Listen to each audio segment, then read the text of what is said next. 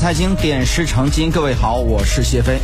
中国十月份的宏观数据显示呢，经济维持恢复增长的势头，前期滞后的消费和服务业增速都迎头赶上，增长不平衡的状况呢也有所改善。相关话题呢，马上来请教一下花旗银行首席中国经济学家刘立刚先生。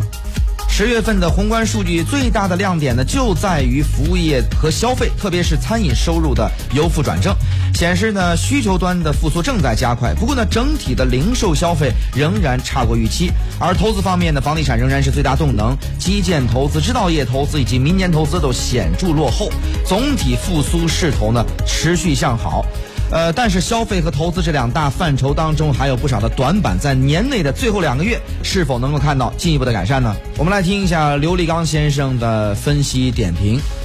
呃，我们认为消费在应该可以进一步的迎头赶上。呃，原因很简单，那就是在今年的呃呃财政刺激政策里面呢，其实有两万亿的从中央到这个县级财政的。呃，这样的一个财政刺激的呃资金，呃，可能到三季度末呃已经全部到位。那么，如果说地方政府用这样的一个资金来呃加大对对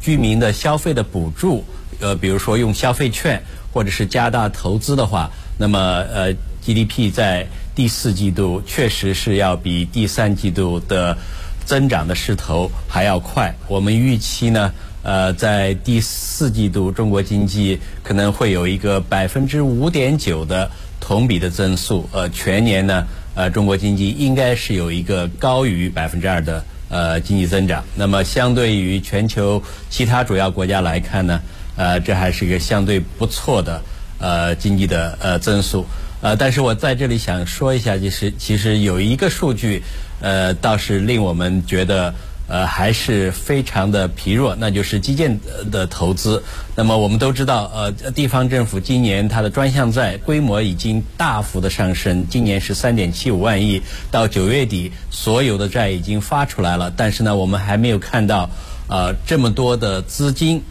转移到真正的基础设施的投入里面去。呃，所以说，我觉得在今后呢，呃，如果中国的基础设施呃继续发力的话，呃，经济增长到到明年也会保持一个呃比较强的势头。